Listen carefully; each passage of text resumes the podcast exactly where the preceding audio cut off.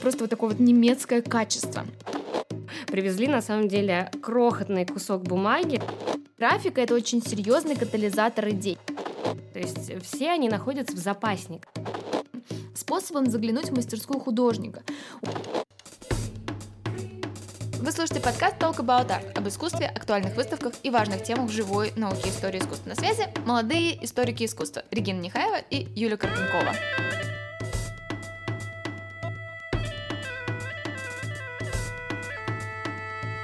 Карантинные меры потихоньку снимаются, а это значит, что скоро двери многих музеев снова откроются для посетителей. Вот и мы возвращаемся с нашей рубрикой обзора на выставку.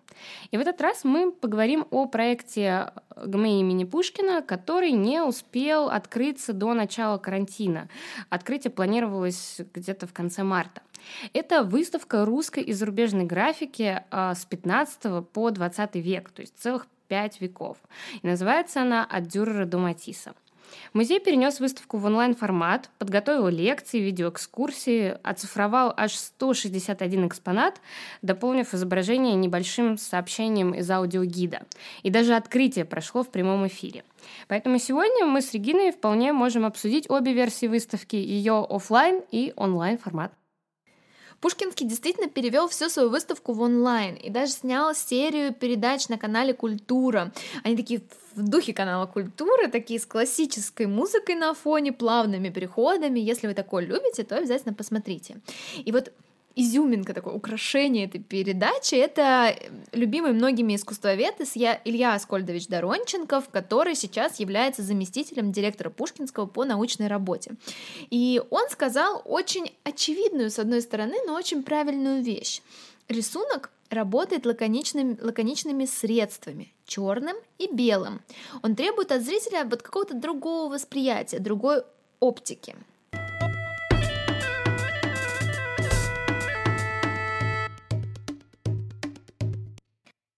Так вот, вы слышите словосочетание «выставка рисунков». Я уверена, что у многих оно вызывает, ну, скуку, да. И это вполне логично. Но вот эти маленькие черно-белые картинки, кстати, порой совершенно не черно-белые, ну вот их же рассматривать, это так скучно. Вот то ли дело смотреть на живопись, да. Но здесь, правда, нужно просто постараться переключить такой тумблер у себя в мозгу, переключить свою оптику и поменять взгляд. И тогда вы сможете наслаждаться этим миром графики. А сегодня на примере этой выставки мы попытаемся с Юлей убедить вас в том, что графика достойна внимания, не меньшего, чем живопись.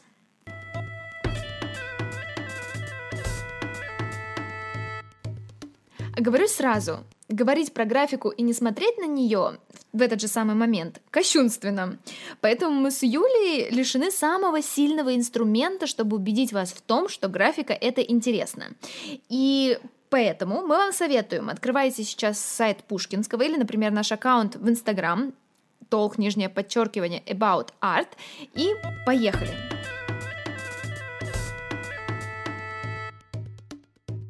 Начнем с того, что графика — это очень хрупкий вид искусства. Вот вы приходите же в музей, когда туда приводят какого-то редкого гостя, какой-то редкий экспонат или картину, вы готовы выстоять часы очереди, вы заранее планируете свой визит, предлагаю вам также относиться к графике, потому что она очень редкий гость в музеях. И не потому, что графика не популярна, а потому что графические изображения нельзя долго показывать. А, она очень хрупкая, бумага и краска выцветают при ярком свете, да даже не при ярком, да, особенно с течением времени. Поэтому на суммарное время экспонирования графики ставятся существенные ограничения. Поделюсь с вами историей, которую нам всегда рассказывала наша преподавательница, а заодно она была куратором Пушкинского музея. Она занималась организацией выставки Обри Бёрдслея, и вот они приехали в Англию, чтобы отбирать туда работы, и когда они начали их отбирать, многое им там ну просто не давали, потому что вот сейчас рисунок, который официально хранится в этом музее, вернется вот с выставки, да, а, и суммарно он уже будет выставляться на протяжении года, значит, на 10 лет он должен отправиться в запас запасники. В итоге им, конечно, досталась на самом деле неплохая коллекция рисунков, но вот многие из, из рисунков, которые приехали на выставку в Москву на три месяца, это были последние три месяца в их суммарном году из десяти лет, которые они могли выставляться, поэтому их отправили, ну, реально на 10 лет запасники, и ближайшие 10 лет рисунки, которые были в Москве, многие из них, да, никто не увидит. То есть представьте себе, насколько это хрупкий и ценный вид искусства, что вокруг него существует такое количество ограничений. Мы не говорим уже об интенсивности света, который на графику может быть направлен. В общем, увидеть рисунок живьем — это уникальная возможность. Да, кстати, Похожая проблема есть в очень известном музее. Это музей Альбертина в Вене, где в коллекции находится практически миллион а, различных предметов графики, различных рисунков, гравюр и всего прочего. Но эта коллекция не может быть постоянной. То есть все они находятся в запасниках. А, Климт, Шиле, Дюрер, Рембрандт, все это хранится в этом музее, но увидеть посетители это могут только на выставках, которые очень короткое время экспонируют их. Так что целый музей не может показать коллекцию. Да, это очень важный аспект. Не то чтобы эти листы графики никто не может видеть. На самом деле их смотрят специалисты, но вот для всеобщего обозрения, когда они изо дня в день будут висеть на экспонировании, да, а, они могут выставляться только ограниченное количество времени в определенный промежуток. Итак, второй важный вопрос. Что перед нами с вами, когда мы приходим на выставку? Рисунок или афорт, эстамп, или что-то в этом роде, да? Вот афорт, эстамп, литография — это виды репродукционной графики, то есть той, которая воспроизводится с одного носителя несколько раз — кстати, а, раньше владеть носителем а, было очень, ну, как бы престижно, да, потому что владелец носителя мог а, ограничивать тираж. Но так или иначе, фактически вот такая вот графика, которая чем-то, может быть, напоминает вам, ну, не знаю, плакаты или что-то в этом роде, да, то, что может воспроизводиться в нескольких экземплярах, это на самом деле, она служила целям коммуникации, передачи информации в доцифровую эпоху. И отдельная вещь, вещь совершенно, это рисунок то есть существующий в едином экземпляре, созданный непосредственно рукой художника, который прикасался к листу, да, это невероятно ценная вещь. Я часто называю рисунки способом заглянуть в мастерскую художника, увидеть, как художник мыслит, развивает свою идею, чтобы увидеть, как художник работал и развивал свою мысль да, в живописи масляной, вам нужно быть специалистом, вам нужно просветить картину в разных лучах и увидеть, как он исправлял положение фигур, как он менял композицию.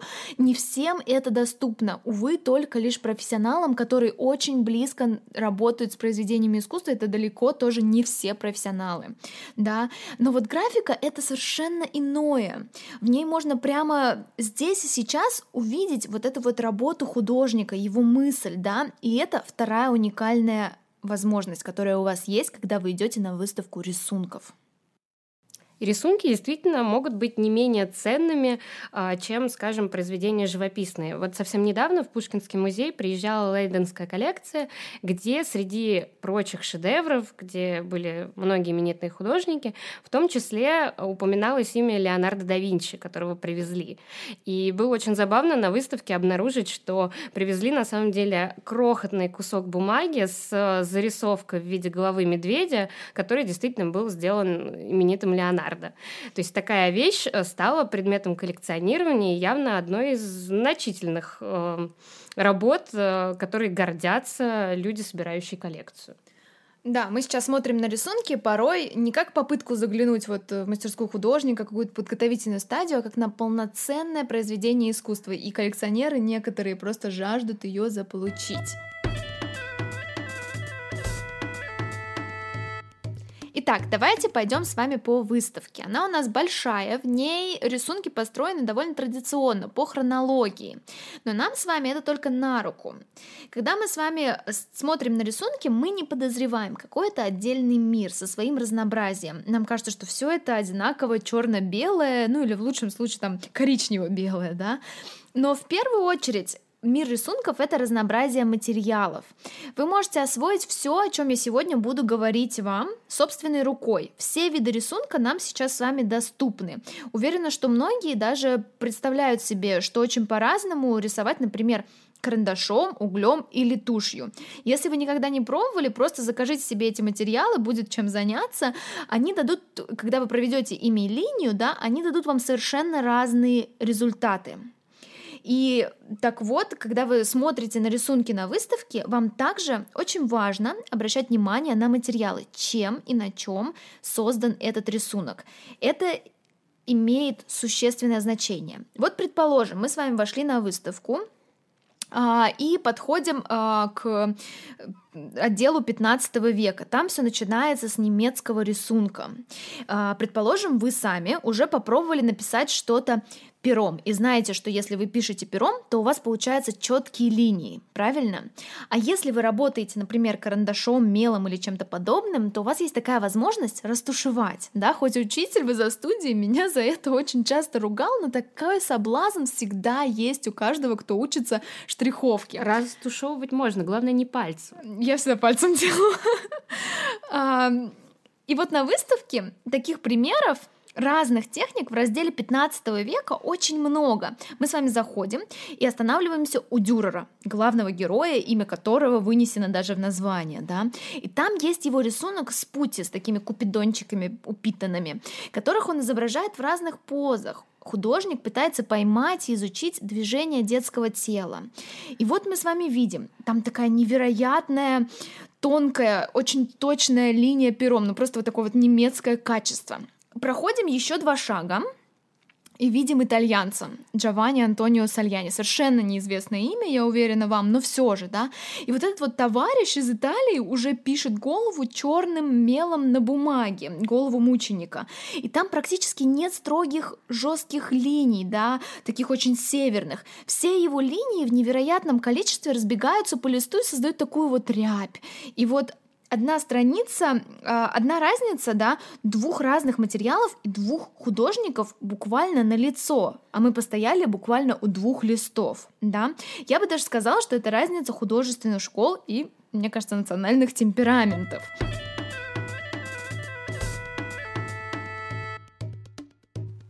Вообще график позволяет нам ближе увидеть вообще образ мысли художника, потому что, конечно же, э, делать правки, записывать, стирать — это все, что свойственно живописи. То есть сам процесс художественный в готовой картине от нас, например, прячется.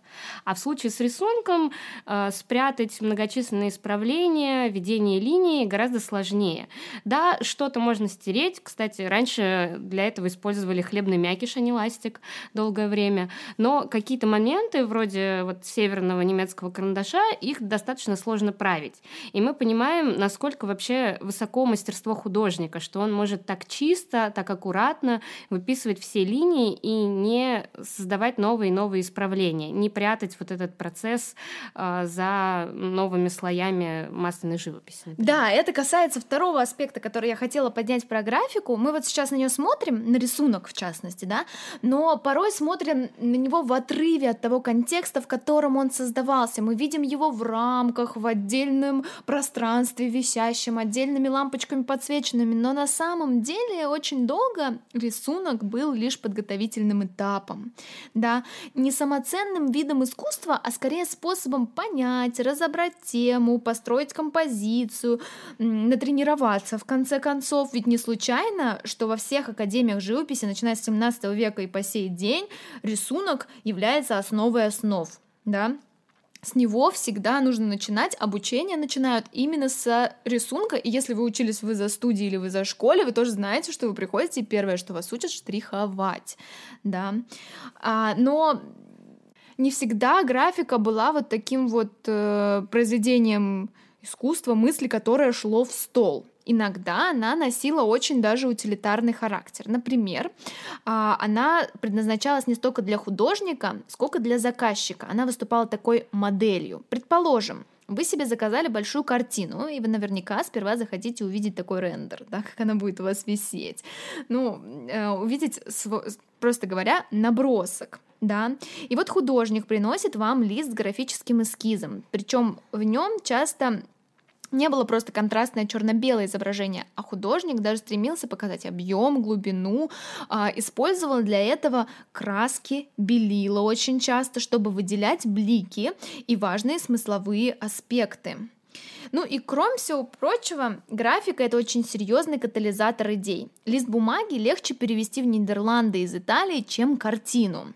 И так художники осуществляли обмен идеями между друг другом. Им не обязательно было больше ездить э, за границу, да, и тратить существенное количество времени, сил и здоровья на путешествия.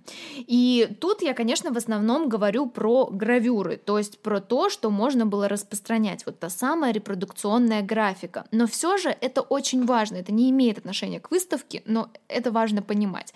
Вот, предположим, вы смотрите на спящую Венеру Джорджоне, да, посмотрите ее в нашем инстаграме, толк, нижнее подчеркивание, about art.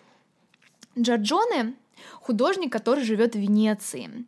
И в тот же самый момент вы смотрите на нимфу Лукаса Кранаха-старшего, который в этот момент находится в Германии. И вы понимаете, что между этими художниками и между а, их произведениями пару лет, и они друг друга в глаза, собственно говоря, не видели, да, но вот поза обнаженных возлежащих женщин точь в точь.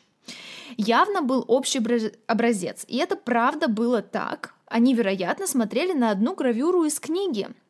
А, и это, конечно, очень интересно выискивать. Искусствоведы обожают вот такие вот загадки. Это точно. У меня сразу же опять вспомнился Леонардо да Винчи. Видимо, без него никуда. Ну, у него огромное он... наследие графики. Да, он в какой-то момент э, был проездом в Венеции, и стоило ему туда приехать, многие мастерские венецианские начали э, в своих работах цитировать его рисунки, то есть именно какие-то композиционные приемы заимствовать. И стало сразу понятно, что, видимо, он пришел, показал свои рисунки, рисунки, они Принес понравились под мышкой альбомчик.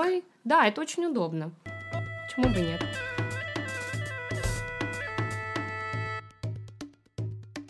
А в XIX веке ситуация в искусстве некоторым образом изменилась. Наверное, Мы перепрыгнули, но у нас очень мало времени, простите. А, да, пропустили эпоху барокко. А, наверное, одним из главных событий стало изобретение фотографии. Фотография прекрасно справлялась со многими задачами, за которые раньше отвечала живопись, а именно реалистичность, проработка деталей э, и многое другое. И также и гравюры в качестве репродукции э, несколько утратили свое значение. Художники э, теперь уже могли просто фотографию передавать, а не гравюрами обмениваться и не возить с собой альбом с рисунками. А, и также художники открыли в графике новые выразительные возможности. Да? То есть теперь она, как и живопись, обрела новую жизнь, свободную от задачи лишь подражания реальности. А, вновь оценили качество самой техники, а именно скорость, доступность и дешевизну материалов, и сменились, конечно же, эстетические ориентиры. То есть вместо нюансов и тонкого перехода полутонов, которые э, теперь, за которые теперь отвечала фотография, э, стали цениться такие вещи, как пятно и линия. И линия особенно. Вспомните, как она важна, например, для всеми любимого стиля модерн. И, конечно, графика становится самостоятельным жанром, который уже начинает конкурировать с живописью. Например, графические работы Ван Гога, Матисса, Тулуза Латрека являются уже самоценными работами, а не просто подготовительными эскизами или вот этой вот тиражной э, репродукцией живописных полотен. Эти художники показывают нам, что таким минимальным средством, как линия, можно создать очень много. Образ, настроение, эмоцию. И удивительной лаконичности достигает Матис в своих линогравюрах, которые тоже есть на выставке. Линогравюра — это новый вид, э, так как появился новый материал в XIX веке — линолеум, и это гравюра на линолеуме. И Матис очень любил именно эту технику, она достаточно простая, лаконичная. И его образы на этих линогравюрах особенно интересно смотреть на контрасте с тем же Дюрером, с его неприятием пустоты листа, да, потому что Дюрер любил прописывать все мельчайшие детали, просто вот до точности шерстинки на теле лося какого-нибудь, да, а Матис очень лаконичен. И сравнить вы их, конечно, можете самостоятельно в нашем аккаунте в Инстаграме.